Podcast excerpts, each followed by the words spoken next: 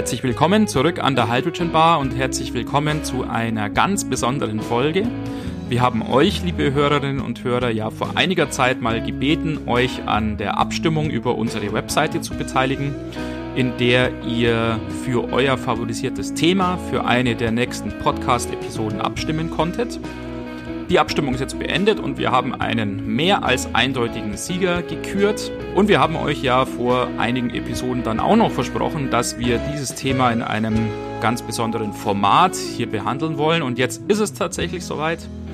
Wir haben uns zusammengetan mit Markus und Valentin, die selbst Podcasts, also tatsächlich Mehrzahl, rund um das Thema Elektromobilität betreiben nämlich zum einen den Podcast Generation Strom und zum anderen den Podcast zum Magazin Elektroautomobil und haben uns so die typischen Klischees und Vorurteile rund um Wasserstofffahrzeuge, aber auch rund um Batteriefahrzeuge um die Ohren gehauen und haben in einer sehr, sehr angenehmen Atmosphäre darüber diskutiert. Heute hört ihr den ersten Teil unseres Gesprächs, den zweiten Teil gibt es dann nächste Woche.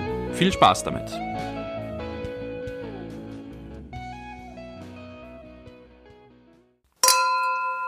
Ja, schön, dass wir hier in so einer gemütlichen Runde zusammensitzen. Wollt ihr euch vielleicht den Hörern mal vorstellen? Das wäre, glaube ich, ganz spannend. Ja, gerne. Dann fange ich an. Äh, ich bin Valentin, bin inzwischen 32 Jahre alt und seit, naja, eigentlich schon seit dem Studium so ein bisschen am Thema elektrifizierte Antriebe dran. Allerdings beruflich dann nicht mehr, nicht mehr viel damit zu tun gehabt ich arbeite zwar im Automobilbereich, aber in, äh, an anderen Themen, sage ich mal. Trotzdem hat man natürlich da immer mal wieder die Chance, ähm, auch ein Elektroauto zu fahren. Und eigentlich begeistert hat mich primär mal der, der elektrische Smart, weil das so mein erster Berührungspunkt war. Ähm, der hier in Stuttgart, wo ich wohne, auch ähm, für Car2Go das einzige Fahrzeug ist ähm, oder lange das einzige Fahrzeug war, Inzwischen gibt es auch elektrische B-Klassen, mhm, mhm, allerdings auch eher selten. Also primär äh, der elektrische Smart war so mein, mein Einstiegspunkt ins Thema ja, alternative Antriebe und, und äh, Elektromobilität erleben. Und das hat einfach super Spaß gemacht, dieses, dieses kleine Fahrzeug zu fahren. Ich, äh, der Smart war ja eigentlich immer so gedacht ähm, als kleiner äh, elektrischer Stadtflitzer. Mhm. Und ähm, ich sag mal, die, die, die Verbrennungsmotoren waren da irgendwie ein fauler Kompromiss aus meiner Sicht. mhm. ähm, mit dem Elektrosmart war das Auto endlich da, wo es von Anfang an gedacht war, nämlich leise, ähm, sauber und eben ja schnell, agil, wirklich ähm, super, super Einstieg und ja, äh, guter Punkt, ja. Mhm. Die Begeisterung hat mich dann halt ähm, dazu gebracht, mich da auch intensiver mit zu beschäftigen und letztendlich jetzt inzwischen auch elektrisch zu fahren. Mhm. Ähm, mit einem BMW i3 bin ich aktuell unterwegs. Und auch mhm. da muss man einfach sagen, wenn man dann nochmal zurücksteigt in den Verbrenner, dann, dann fragt man sich echt, ähm, wo die, wo die vielen PS sozusagen verschwinden auf wo dem Weg hingehen, vom, ja, vom genau. Motor bis zur Straße, weil es genau. einfach vergleichsweise einfach zäh ist. Ja. Und, ähm, ich sage immer viel Lärm um nichts, ja, man drückt aufs Gas, der Motor heult auf und dann irgendwann gibt es Vorschub, aber ähm, ja. Ja, so gesehen, ähm, glaube ich, gibt es für mich kein Zurück mehr. Sagen ja die meisten, die mal Elektroauto gefahren sind. Ja. Genau, ja. Ja, so geht es mir auch. Also mein Name ist Markus. Ähm, Valentin und ich, wir kennen uns schon seit dem Studium und äh, ich habe eigentlich direkt auch nach dem Studium angefangen, im Bereich der Elektromobilität zu arbeiten. Ähm, auch erst äh, viele Jahre bei süddeutschen Autoherstellern und bin seit Anfang des Jahres ähm, ja, als Chefredakteur bei dem Magazin Elektroautomobil tätig. Ähm, es war natürlich auch ein bisschen ein fließender Übergang. Ähm, macht man jetzt von jetzt nicht äh, heute auf morgen, sondern ähm, ja, ich habe eben durch die berufliche Tätigkeit mich auch eben lange mit der Elektromobilität beschäftigt, immer tiefer damit auseinandergesetzt ähm, und habe irgendwann noch einen, einen Master für Elektromobilität zusätzlich abgeschlossen und nachdem habe ich dann gemerkt, so okay, jetzt habe ich zwar viel gelernt, aber ähm, da muss es irgendwie noch weitergehen. Und das war für mich der Auslöser, ähm, den Blog Generation Strom ins Leben zu rufen, wo ich eben über meine Erfahrungen zur Elektromobilität äh, angefangen habe, äh, ja, drüber zu schreiben. Und wenn man das ein bisschen macht, dann merkt man natürlich auch, also ich, zu dem Zeitpunkt hatte ich noch kein Elektroauto, bin aber schon verschiedene Modelle gefahren, auch unter anderem den E-Smart. Ähm, und da war irgendwie klar, das kann so jetzt nicht weitergehen, dass ich drüber schreibe über ein Thema, wenn man selber nicht das Auto hat. Mhm. Und jetzt wollte ich aber auch nicht ähm, allzu viel Geld dafür in die Hand nehmen. Also ein Neuwagen kam nicht in Frage.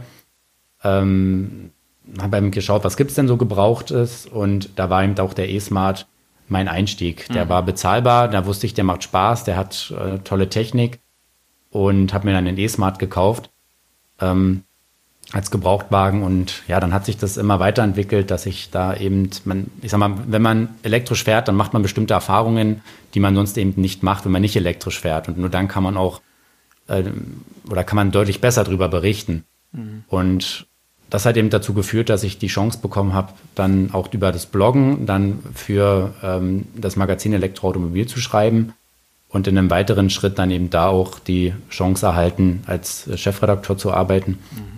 Und ja, die habe ich Anfang des Jahres angenommen und ja, meinen Hauptjob dann komplett an Nagel gehängt und ähm, ja, dadurch fahre ich jetzt äh, sehr viele verschiedene Elektroautos, habe die Chance dazu und schreibe darüber. Und natürlich ist auch bei mir klar, äh, der Weg geht nicht mehr zurück hm. zum Verbrenner. Genau, und mit Valentin zusammen haben wir dann eben auch angefangen zu podcasten. Ähm, erst noch über den Generation Strom Podcast und mhm. jetzt eben auch bei Elektroautomobilen. Mhm. Das ist ja eine coole Story. ja, danke schön. So, ihr zwei, dann äh, stellt euch doch mal vor, für diejenigen, die euch noch nicht kennen. Ja, mein Name ist Martin. Hallo. Ich bin 35 Jahre alt, wohne in der Nähe von München am Ammersee. Ähm, und ja, ich bin einer der beiden äh, Hosts, sagt man heutzutage ja, des äh, Hydrogen Bar Podcasts. Wir machen den Podcast jetzt seit ungefähr einem halben Jahr. Johannes und ich. Johannes, du wirst ja auch gleich noch ein paar Worte zu dir sagen. Und ich, ja, habe das Glück, muss man tatsächlich sagen, mich seit vielen Jahren, also seit über zehn Jahren, mit dem Thema Wasserstofffahrzeugen jetzt beschäftigen zu dürfen oder zu können. Ich arbeite für eine relativ kleine Firma, für ein Testlabor, das sich also explizit auf die Prüfung von Komponenten und auch Systemen von diesen Wasserstofffahrzeugen spezialisiert hat. Krieg so also relativ viel mit, viele verschiedene Fahrzeuge, viele Komponenten, viele Hersteller, viele Zulieferer. Ziemlich äh, schönes und breites Spektrum. Und dieses Thema, ja, ist mir über die Jahre mehr und mehr so ans Herz gewachsen und mhm. man sieht ja immer auch, dass ähm, es zwar jetzt, vor allem in der letzten Zeit, jetzt verstärkt auch in den Medien auftaucht, aber natürlich im Vergleich zu den Batteriefahrzeugen noch immer ja, deutlich abgehängt ist, würde ich mal sagen. Was dann einer der Gründe war, warum Johannes und ich uns eben dann im Sommer gedacht haben, wir sollten mal so einen Podcast ins Leben rufen. Ich glaube, der zweite Grund war einfach die Corona-Langeweile zu Hause. Ja, so hat sich's ergeben. Ähm, und ähm, nachdem ihr beide ja ziemliche Spezialisten für die Batteriefahrzeuge seid und auch Johannes, das ist, bin ich jetzt hier so der Exot sozusagen und äh, versuche die Fahne für, für den Wasserstoff ein bisschen hochzuhalten. Gut. Ja, da bist du nicht ganz allein. ich ich komme zwar eben auch aus dem Batteriebereich, habe ähm, also ich bin jetzt 34 Jahre alt und letztendlich habe ich die letzten acht Jahre, neun Jahre in dem Bereich äh, Elektroauto gearbeitet, vor allem im Batteriebereich. Also wir testen ähm, Batterien für Elektroautos und haben da natürlich auch ein breiten Einblick in, in was es gibt. Und ich habe den Martin mal kennengelernt auf einigen Konferenzen und ja, so hat sich das dann entwickelt. Wir haben eine Freundschaft geschlossen und haben uns auch immer wieder mal ausgetauscht und jetzt im Sommer eben, wie gesagt, den Podcast gestartet. Und ja, Martin kommt natürlich aus dem Wasserstoffbereich. Ich komme eigentlich aus dem Batteriebereich, aber bin natürlich auch interessiert an dem Wasserstoffbereich und äh, werde Martin natürlich helfen, seine Fahne hochzuhalten und gleichzeitig ein kritisches Auge drauf werfen, dass er nicht zu euphorisch wird. Ja, vielen Dank, dass ihr da so um mich besorgt seid und das äh, da im Rahmen halten wollt. Das ist aber spannend. Äh, was waren das für Konferenzen, auf denen ihr euch kennengelernt habt? Also hauptsächlich eigentlich Wasserstoff. Also ja, also weil es ist, war dann halt doch so, dass ähm, viele Konferenzen so gemeinsam sind oder wo, wo mhm. das parallel stattfindet mit Batterie und Wasserstoff oder Elektromobilität mhm. ist ja oft dann beides. Natürlich schauen wir immer auf diesen Bereich und äh, ja, überlegen uns, wo es da Schnittstellen gibt, weil letztendlich hat ja ein Wasserstoffauto auch eine Batterie an Bord. Mhm.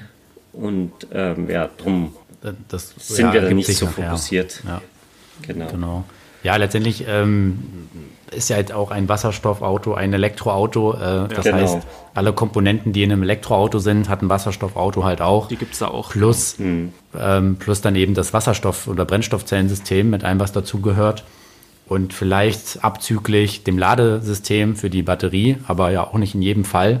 Mhm. Ähm, und ähm, letztendlich, klar, macht es ja auch Sinn, dass da dann die entsprechenden Konferenzen und Veranstaltungen zusammengelegt werden, gerade vor einigen Jahren, wo ja diese, wo ja das Interesse insgesamt noch nicht allzu groß war und die Konferenzen eher klein. Anders hätte man wahrscheinlich auch kaum sowas dann äh, durchführen können. Ja, und vor allem in China, wo du dich ja genau. hauptsächlich aufhältst, Johannes, mhm. äh, da sind die Konferenzen natürlich dann immer ganz groß und mhm. ganz grün und ganz toll und ganz nachhaltig. Und da ist dann natürlich ähm, ja sozusagen automatisch dann beides irgendwie halt vertreten. Mhm. Genau, das ist vielleicht noch ein, ein wichtiger Punkt, dass ich zwar aus Deutschland bin, hört man vielleicht, ähm, aber ich lebe im Moment in, in China, in Shanghai und äh, daher die weite Distanz und die schlechte Tonqualität. vielleicht das Delay hier und da. genau. Okay, cool. Also wir versuchen ja auch äh, explizit nicht Wasserstoff auszuklammern, weil es eben auch Elektrofahrzeuge sind und wir uns natürlich für, für alle Aspekte dieses Themas ähm, interessieren. Trotzdem wollen wir heute mal so ein bisschen konfrontativ, so ein kleines Streitgespräch simulieren, indem wir äh, praktisch jeweils die andere Seite konfrontieren mit den typischen Vorurteilen, mhm. die es so gibt.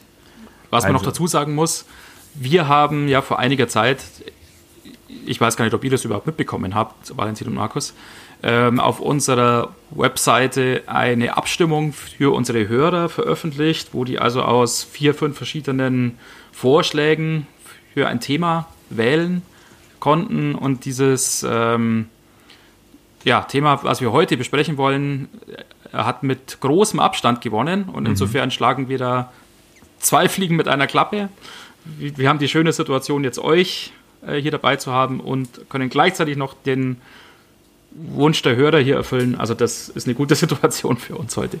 Ja.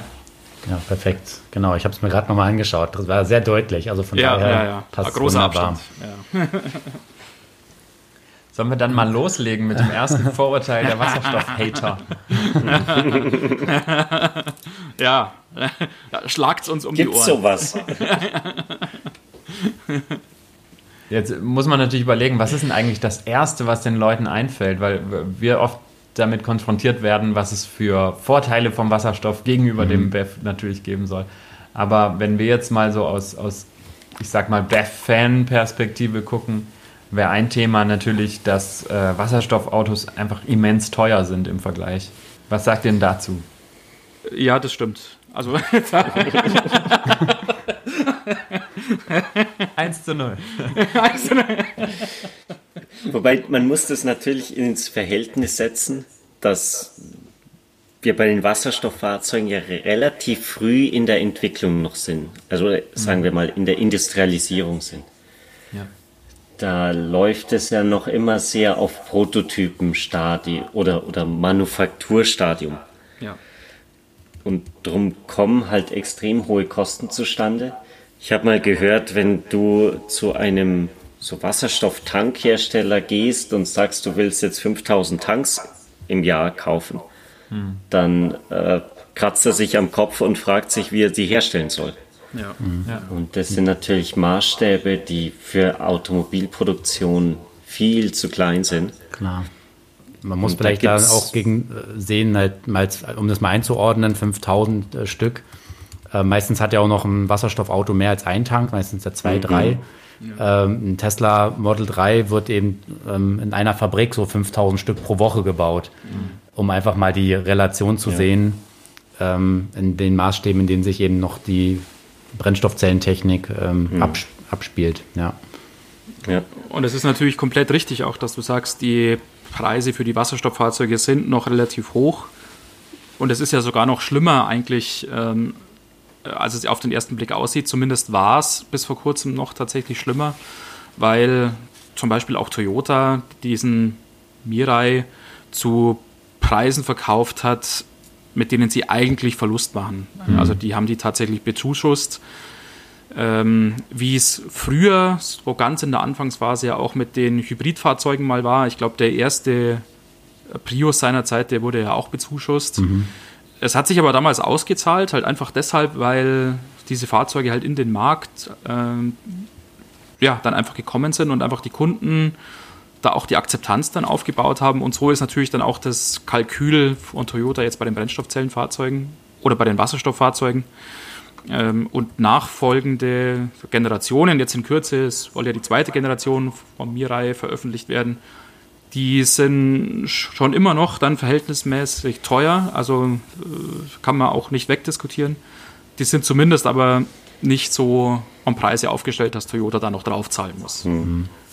Und ja, schon signifikant billiger als die alte Generation. Mhm. Also man sieht schon vor, äh, ein, ein Fortschritt, aber es ist noch einiges an Weg zu gehen.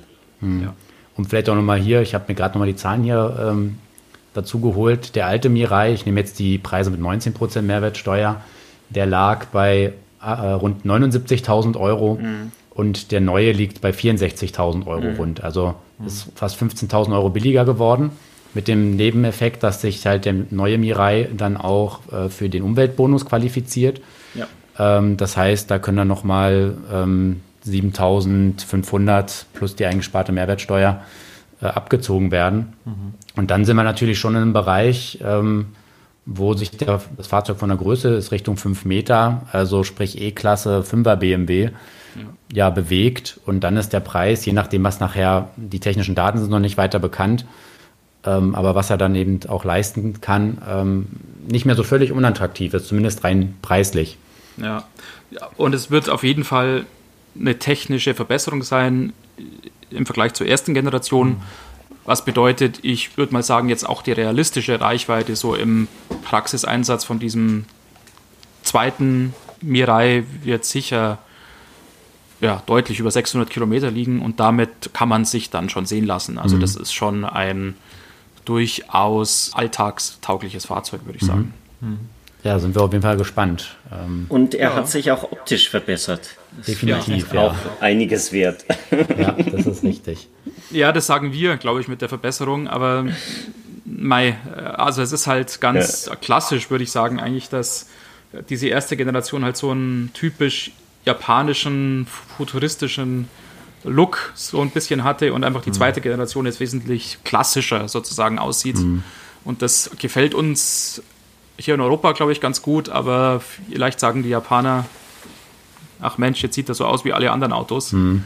Und mhm. vorher hat er cool ausgesehen und jetzt nicht mhm. mehr. Also, ein bisschen wie der ja, Nissan Leaf. Der erste war ein bisschen strange, der mhm. zweite war schon deutlich ja, hübscher, aber vielleicht auch beliebiger. Okay.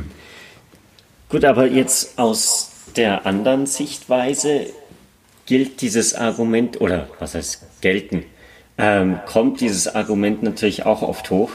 Dass es heißt, äh, Elektroautos sind ja viel zu teuer, kauf doch einen Benziner im Prinzip. Ja, ist ein Stück weit äh, natürlich historisch zumindest auch wahr gewesen. Ähm, die ersten Elektroautos waren natürlich auch sehr teuer. Ähm, da natürlich der Hauptkostenfaktor einfach die, die Batterie. Und da sieht man ja schon, dass sich da deutliche ähm, ja, Fortschritte ergeben haben in den letzten fünf Jahren, dass sich die Batteriepreise für die Hersteller natürlich deutlich verringert haben und dadurch auch die, die Neuwagenpreise deutlich geringer geworden sind, beziehungsweise man einfach viel mehr kriegt fürs gleiche Geld. Mhm. Und das andere ist jetzt natürlich die Förderung, die auch noch hilft. Mhm. Also ich sag mal, ähm, ein Elektrosmart äh, kriege ich inzwischen zu Leasingraten, wenn ich überhaupt noch einen kriege, weil er ausverkauft ist. Ja. Aber kriege ich zu Leasingraten, zu denen ich einen Verbrenner-Smart nicht bekommen habe. Mhm. Also mhm. ähm, wir sind sicher noch an einem Punkt, wo es ohne Prämien praktisch äh, teuer wäre, aber mit der Prämie, die es jetzt aktuell gibt und die ja auch nochmal verlängert werden soll, mhm. ähm, sind wir eigentlich inzwischen in Preisbereichen, wo sich zumindest, ich sag mal, die Klientel, die sich auch einen Neuwagen so kaufen würde, äh, schon durchaus leisten kann. Ja. Natürlich ist es für Leute, die, ich sag mal, mit einem 15 Jahre alten Polo durch die Gegend fahren, illusorisch zu sagen, ja, ein Elektroauto kann sich jeder leisten. Das ist ganz ja. klar, dass das nicht jeder kann. Aber ähm, zumindest für diejenigen, die generell äh, sich Neuwagen leisten können, die können dann auch einen elektrischen kaufen. Mhm. Ja, da stelle ich so überrascht irgendwie fest, also gerade im Freundeskreis, das fand ich echt witzig. Auch vor einiger Zeit hat mir ein Freund mitgeteilt, ja, er muss seinen alten ja, Corsa jetzt endlich mal abgeben, weil der fällt mehr oder weniger auseinander. Und sein Corsa, keine Ahnung, was der damals gekostet, wo er den gekauft hat. Ich weiß gar nicht, ob der neu war oder dem schon Gebrauch gekauft hat. Mhm. Und dann hat er sich irgendwie aufgeregt, ja, er würde sich ja gerne ein Elektro, äh, äh, Elektroauto kaufen. Er hat sich mal das Model S angeguckt, das ist aber so teuer. Das ist doch ein Witz. Und ähm, da, da stimmt halt manchmal die Perspektive einfach nicht, halt was man halt mit was irgendwie auch vergleicht. Mhm, und ja. ähm, und, und vielleicht ist das auch in gewissen Teilen vielleicht der Bevölkerung, jetzt ohne da jetzt irgendwie jetzt irgendwie ja, das schlechter reden zu wollen, aber äh, vielleicht ist da auch noch nicht angekommen, wo welches Elektroauto halt dann richtig einzusortieren ist. Mhm. Genau, ja. Also man muss sich da ganz stark, das passt eigentlich gut dazu, ähm, das Segment angucken. Also wenn ich mir jetzt beispielsweise ein Tesla Model S anschaue, das irgendwo bei, ja, das wechselt ja mal ein bisschen der Preis, aber sagen wir mal so zwischen 80 und 100.000 Euro kostet. Ähm, das spielt eben auch im Segment von einem ähm, Audi A7 oder einem BMW, was weiß ich hier, 6er irgendwas. Mercedes ähm, CLS. So genau. So, und da bin ich auch bei den Preisen nachher. Und wenn ich mir zum Beispiel ja. einen Tesla Model 3 Performance anschaue, das konkurriert eben mit einem Mercedes C63 von der Leistung und von der Beschleunigung her. Ja. Ähm, da bin ich teilweise sogar günstiger und da ist die Prämie noch nicht reingerechnet. Also man muss eben auch hier inzwischen wirklich detailliert hingucken, was kriege ich auch fürs Auto. Beispiel auch mal beim Mini, beim Mini Cooper SE, da habe ich halt quasi immer drin ein Automatikgetriebe, sozusagen bei jedem Elektroauto, wenn man es mal vergleichen will. Ich habe eine relativ hohe Ausstattung, viel Leistung. Wenn ich mir einen äh, Verbrenner-Mini dann dagegen konfiguriere, ähm, da komme ich teurer. Also gerade wenn ich jetzt eben die Prämie mit reinrechne, das ist natürlich mhm. immer noch ein, so ein Faktor die, die gleicht das noch aus. Ähm, jetzt mit der verlängerten Innovationsprämie 2025 ist jetzt nochmal ein anderes Thema, halte ich persönlich fast für ein bisschen zu übertrieben, dass man ja. da die Prämie nicht ähm, absenkt, mhm. um ähm, sukzessive, um diesen Ausgleich sozusagen weil die Fahrzeuge ja auch günstiger ja. werden. Genau, genau. Ja. Und das Geld ist in Steuergelder vielleicht nicht woanders eingesetzt werden, aber es ja. ist nochmal eine andere Diskussion. Ähm, ja, aber man muss sich das wirklich anschauen. Klar, im, im Kleinstwagenbereich ist es sehr schwierig, wobei da auch wiederum die Verbrenner ähm, auch immer teurer werden, weil die Abgasreinigung sich irgendwann gar nicht mehr lohnt, für mhm. so ein kleines Auto ja. äh, einzubauen. Und das führt natürlich so ein bisschen dazu, dass ganz günstige Autos grundsätzlich eher teurer werden. Aber wenn sie aber da sind, dann vielleicht sogar eher elektrisch oder fast nur noch elektrisch ja. umsetzbar ja. sind. Also Von der UBS gibt es ja Studien, die sagen, dass ab 2021 die Produktionskosten für Elektroautos billiger werden als für Verbrennungsfahrzeuge, wenn ich das richtig im Kopf habe. Mhm. Das hängt sicherlich stark vom Segment ab, wie man es umsetzt, aber ich glaube, ein ganz gutes Beispiel ist hier wirklich VW mit dem MEB-Baukasten und dem ID3, den man da sehr gut mit dem Golf eben vergleichen kann.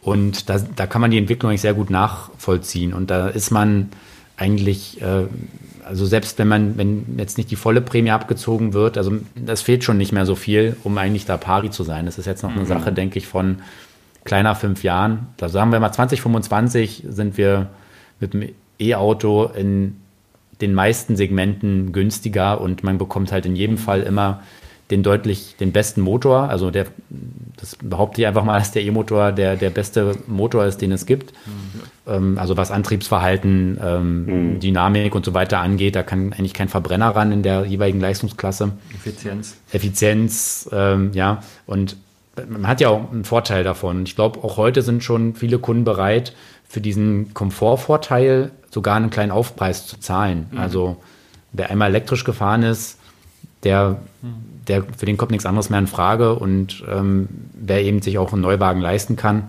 der, der guckt jetzt auch nicht vielleicht auf jeden Euro, je nach Klasse natürlich. Und dann haben wir natürlich in Deutschland auch noch zusätzlich diesen großen Leasingmarkt, einen Firmenmarkt und der dann auch teilweise extrem nach ähm, ja, TCO, also nach den Unterhaltskosten getrieben ja. wird und den Leasingraten. Und die können das ganze Bild natürlich nochmal komplett verzerren. Und da sind heute eben E-Autos schon oft billiger. Ja, ja. Ja.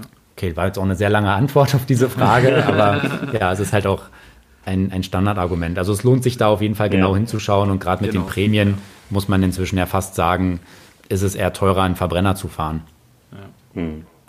Dann hauen wir euch mal wieder ein Argument um die Ohren. ja, wenn wir auch noch mal so in die, äh, in die Bev-Bubble gucken, ähm, wir hatten jetzt den Preis, dann ist, glaube ich, ein weiteres, äh, ich habe noch eigentlich zwei weitere, aber jetzt fangen wir mal mit dem an. Ein wichtiges, wo das äh, Wasser, der Wasserstoff herkommt. Mhm. Weil es macht ja keinen Sinn, ähm, den aus Gasreformation zu gewinnen. Das ist ja quasi das Pendant zum Kohlekraftwerk. Äh, das heißt, wir können eigentlich nur mit Wasserstoff Fahrzeuge sinnvoll betreiben, wenn die 100% regenerativen Wasserstoff benutzen. Was sagt ihr denn dazu?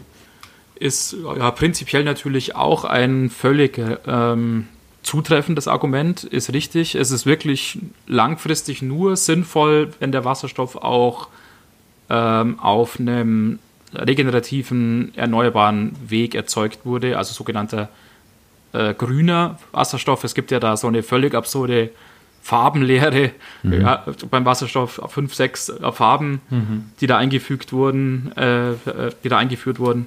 Und dieser grüne Wasserstoff, wie der Name schon sagt, das ist also der regenerativ erzeugte aus Windkraft oder aus Photovoltaik und völlig klar, langfristig, wie gesagt, macht es nur Sinn, wenn wir diesen Strom, diesen regenerativen Strom für die Wasserstofferzeugung verwenden. Aber mhm. es ist unglaublich schwer, beziehungsweise wahrscheinlich nicht möglich, in den nächsten wenigen Jahren schon zu 100% nur den äh, grünen Wasserstoff hier einzusetzen. Mhm. Einfach deshalb, weil der noch nicht in ausreichender Menge erzeugt werden kann. Es gibt natürlich den Überschuss äh, Strom, den gibt es jetzt schon in gewissen Mengen, die, die, vielleicht manchmal nicht ausreichen, aber der ist da. Äh, das heißt, es gibt Strom, der zu Zeiten anfällt, wo der nicht unmittelbar verbraucht werden kann oder wo er nicht termingerecht zu den Verbrauchern transportiert werden äh, kann, sozusagen. Und das bedeutet, es stehen im schlimmsten Fall irgendwie halt Windräder still oder, oder Photovoltaikanlagen sind abgeschaltet, weil einfach das Netz es nicht verkraften würde, diese zusätzliche Leistung, die da eingespeist werden würde, zu verarbeiten und da ist natürlich das Ziel, langfristig oder mittelfristig diesen Überschussstrom zu nutzen, um damit ähm, eben grünen Wasserstoff zu erzeugen. Mhm.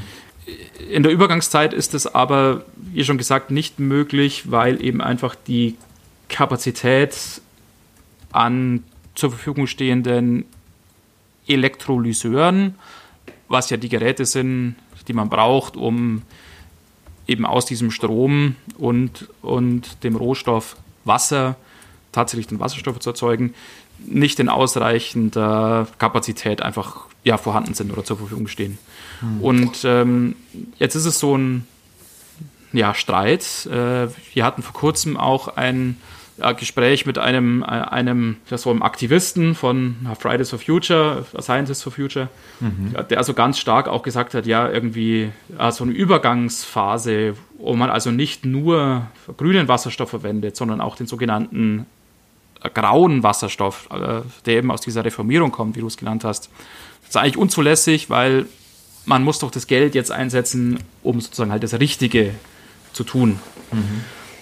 Was man da entgegnen kann, ist aber, selbst wenn wir zu 100 Prozent äh, den grauen Wasserstoff verwenden würden für den Betrieb der Fahrzeuge, wären wir, was die Treibhausgasemissionen angeht, was das CO2-Äquivalent angeht, schon um den Faktor 2 besser, wie es aktuelle Benzin- und Dieselfahrzeuge sind. Äh, das heißt, selbst wenn wir den schmutzigen, äh, schmutzig in Anführungszeichen, Wasserstoff verwenden, äh, haben wir schon eine Verbesserung im Vergleich zu Benzin und Diesel. Es gibt auf jeden Fall von, von mhm. einem Fraunhofer Institut so eine Studie, die haben die ähm, Treibhausgasemissionen über den Lebenszyklus von verschiedenen Fahrzeugen verglichen. Mhm. Und da ist eben der Fall, dass ich glaube, ab ungefähr 80.000 Kilometer Laufleistung äh, ist ein äh, Wasserstofffahrzeug emissionstechnisch besser als ein Verbrennungsfahrzeug. Mhm. Und da werden auch die, die Elektrofahrzeuge verglichen und da ist sogar so, dass dann sozusagen ein, ein Wasserstofffahrzeug besser ist als sozusagen ein dreckig produziertes äh, Elektroauto. Hm. Also gerade wenn die Batterie eben also, sehr. Wir hatten, mit, mit, ich glaube, das war die Studie, die wir mal in unserem Generation Strom Podcast äh, uns angeschaut hatten. Ähm, bin mir jetzt nicht ganz sicher. Es gibt viele solcher Studien äh, mhm. Ähm, ich glaube, es ist jetzt auch, äh, wir können uns da jetzt ewig drin verlieren, die ähm, durchzugehen und die Annahmen ja. da abzugleichen. Mhm. Weil nachher trifft, es ist halt immer enorm abhängig, von welchen Annahmen mhm. treffe ich. Wie wird welches Fahrzeug und welcher mhm. Kraftstoff, sage ich mal, produziert oder welcher der Energieträger produziert. Ja. Genau, müssen uns da vielleicht jetzt auch an der Stelle bei nicht... bei den Batterien. Also mhm. das kriege ich ja auch mit bei mir in der Arbeit. Da kann so viel Schindluder getrieben werden, ja. damit mhm. wie die, die Emissionen von, von der Batterieproduktion anzusetzen genau. und wird natürlich auch oft gemacht ja, aus definitiv, irgendwelchen ja. ideologischen Gründen.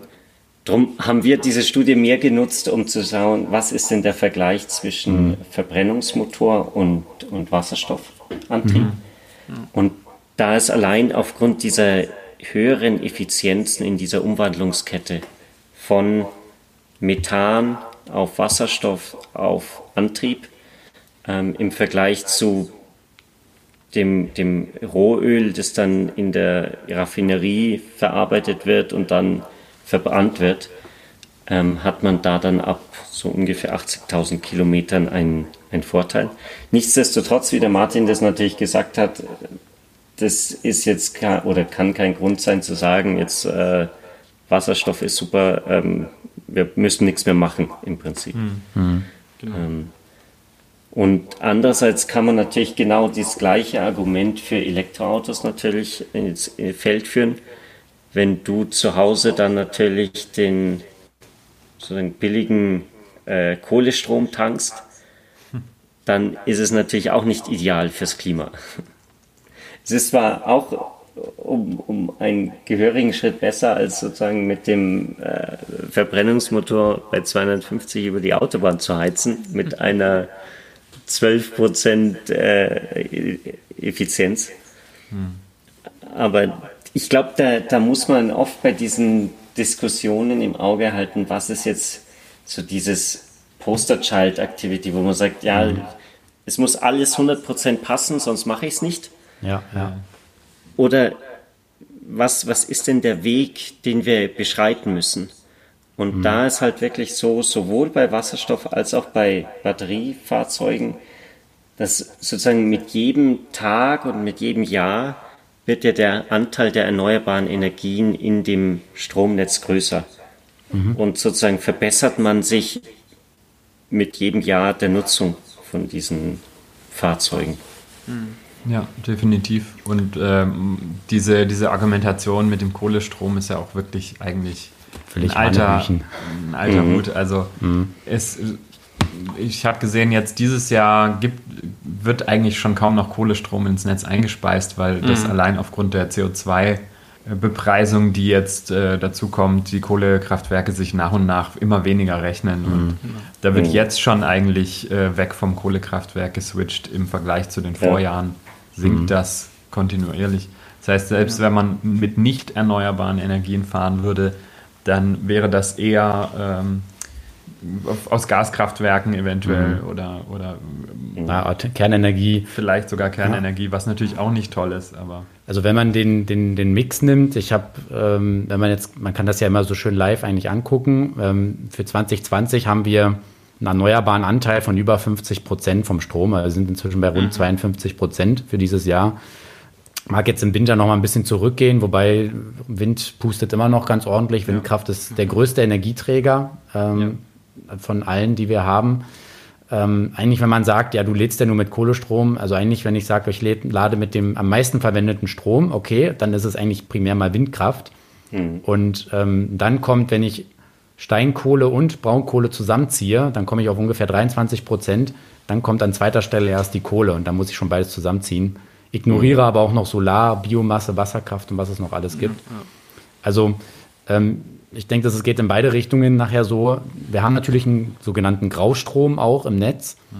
Ähm, es ist, zumindest beim Strom habe ich heute den einfachen Einfluss, ähm, indem ich einfach einen Ökostromvertrag abschließe. Und wenn ich genau hingucke, kann ich auch noch sicherstellen, dass der Strom auch in Deutschland erzeugt wird. Mhm. Ähm, da kann ich es direkt beeinflussen. An einer Wasserstofftankstelle kann ich natürlich nur das ja. tanken, was mir jetzt dann H2 halt Mobility ja, genau. Ähm, von ihren Lieferanten ähm, na, ja, halt in den, in den Tank kippt. Ja. Und ja, da, ich möchte eigentlich da fast noch den, das nächste Argument mit anschließen. Ähm, ist ja immer die Frage, wenn ich nachher die Erneuerbaren habe, die wir ja in jedem Fall für die Energiewende ähm, und Verkehrswende maximal brauchen, dass ich da dann, ja, wenn ich mir die Wirkungsgradkette eben anschaue, für ein batterieelektrisches Auto deutlich weniger Primärenergie benötige als beim Wasserstoffauto, wo ich ja zweimal mhm. diese Wandlungen habe also den ähm, Elektrolyseur, plus dann Transport, Verdichtung oder Abkühlen, plus dann nochmal umwandeln im Fahrzeug vom Wasserstoff in Strom, wo ich halt zweimal zwei große ja, ähm, Wirkungsgradverluste habe, wo ich vielleicht mit 50 perspektivisch vielleicht auch mal mit 60 oder 70 Prozent arbeiten kann, aber nichtsdestotrotz deutlich höhere Verluste habe, als wenn ich den Strom mehr oder weniger direkt in die Batterie lade. Was könnt ihr dem noch entgegnen? Also ich glaube, da muss man sagen, dass ein Stromnetz, das auf wirklich 100% erneuerbaren Energien basiert, mit den äh, Schwankungen, die man da dann unausweichlich hat, da wird es wahrscheinlich zwangsweise dazu kommen, dass Wasserstoff als Speichermedium genutzt wird. Mhm. Einfach um auch in gewisser Weise diese Saisonalität zwischen Winter und Sommer sicherzustellen, um den Transport effizienter gestalten. Weil wir wissen ja alle, wie, wie einfach es ist, in Deutschland eine Stromleitung vom Norden nach Süden zu bauen. Und da ist halt so ein, so ein Pipeline, die dann unter der Erde liegt oder vielleicht auch sozusagen in einem Meter Höhe, wo dann Büsche drumherum stehen, viel einfacher und auch billiger zu bauen. Und du kriegst viel mehr Energie durch. Und gleichzeitig hat man eben diesen Puffer, sodass die, der Strom, der halt dann, was weiß ich, beim, beim windigen Tag in Norddeutschland anfällt, dann auch an einem anderen Tag im Süden verbraucht werden kann. Mhm. Und da wird halt wahrscheinlich Wasserstoff das Mittel der Wahl sein. Mhm. Die, die Frage, die sich da halt jetzt noch stellt, also ich denke auch, dass Wasserstoff da ähm, wird ein super Puffer sein, ähm, mhm. weil bevor ich natürlich den Strom verheize oder nichts mitmache, das ist ja eigentlich die dümmste Anwendung, die man machen kann, äh, dann zu nutzen. Die Frage ist halt nur, ob ich dann den Wasserstoff, also ob dann sich noch der Aufwand lohnt, den Wasserstoff zu vertanken, als ihn einfach dann zurück zu verstromen, wenn ich ihn brauche. Ja. Aber ich glaube, das ist einfach eine Frage des Marktes. Mhm. Ja. ja. Also, Na, je nachdem, wer mehr zahlt. Man kann natürlich mhm. sagen, man verbietet es. Aber also ich persönlich bin dann immer eher ein Fan davon zu sagen, wer mehr zahlt, der kriegt es halt. Mhm. Ja. Das führt dazu, dass halt dann der, die beste Anwendung auch den, den Weg findet. Mhm. Gut, was ich da immer noch sehr gern dazu sage, ist auch, äh, dass wir ja nicht, also es ist ja nicht ausgemacht, dass wir unbedingt jetzt einen Sieger brauchen. Ja, mhm. Also es ist ja nicht so, dass jetzt irgendwie so der große Kampf jetzt irgendwie hier tobt quasi und in fünf Jahren ist einer tot und einer ist der strahlende Sieger, sondern es gibt, das hat sich jetzt oft genug gezeigt, glaube ich, und das weiß wahrscheinlich auch jeder, durchaus sehr sinnvolle Anwendungsbereiche ja für beides. Und ähm, es kristallisiert sich aus allgemeiner Sicht und eigentlich aus meiner Sicht ja immer mehr raus, auch dass dieser persönliche Verkehr mit dem Pkw, äh, Stadtverkehr, vielleicht auch in gewissem Sinne äh, ja, Lieferverkehr, UPS und so weiter, also da ist die Chance, glaube ich, ziemlich groß, dass das ein Batterieverkehr äh, in Zukunft sein wird. Aber auf der anderen Seite, wenn es um diese Schwerlastanwendungen geht, wie Züge, vielleicht wie äh, Trucks, vielleicht im gewissen Sinne auch irgendwie Busse, vielleicht nicht so sehr in der Stadt, aber irgendwie halt Flixbus oder sowas, mhm. ähm, da, da, da, hat Wasserstoff Vorteile. Und, und aus dem Grund halt ganz stark meine Meinung. Es ist überhaupt nicht so, ah, dass sich eins von beiden durchsetzen muss. Ja, wisst ihr, Johannes also da stimme ich dem Johannes äh, voll zu. Das, ich glaube, das muss sich vielleicht beides durchsetzen in ihrer entsprechenden Genau, ja, genau, ja. genau. Also diese Zwischenspeicherung als Wasserstoff mhm. ist, glaube ich, äh, die ist auf einem guten Weg. Ich glaube, da muss schon viel schief gehen, glaube ich, dass die nicht, ähm, nicht in großem Maßstab kommt. Aber ob dann rückverstromt wird oder ob der Wasserstoff vertankt wird oder ob beides gemacht wird, ich glaube, das können wir auch entspannt, äh, glaube ich, abwarten und, und mhm. ja. Beziehungsweise ob der in der Industrie als, als chemischer Stoff benutzt wird. Mhm. Das, das wird ja auch ein eine großer Anwendungsbereich. An dieser Stelle sollten wir dann mal unterbrechen. Wir möchten eure Geduld und Aufmerksamkeit ja auch nicht überstrapazieren. Wie gesagt, den zweiten Teil dieses Gesprächs hört ihr dann in einer Woche in der nächsten Episode. Wie immer noch der Hinweis, schreibt uns gerne Feedback, Kommentare, Anregungen an unsere E-Mail-Adresse kontakt@hydrogenbar.de und schaut auch gerne immer mal wieder auf unserer Webseite vorbei www.hydrogenbar.de. Wir freuen uns auf nächste Woche und hoffen ihr euch auch. Bis dahin, macht's gut.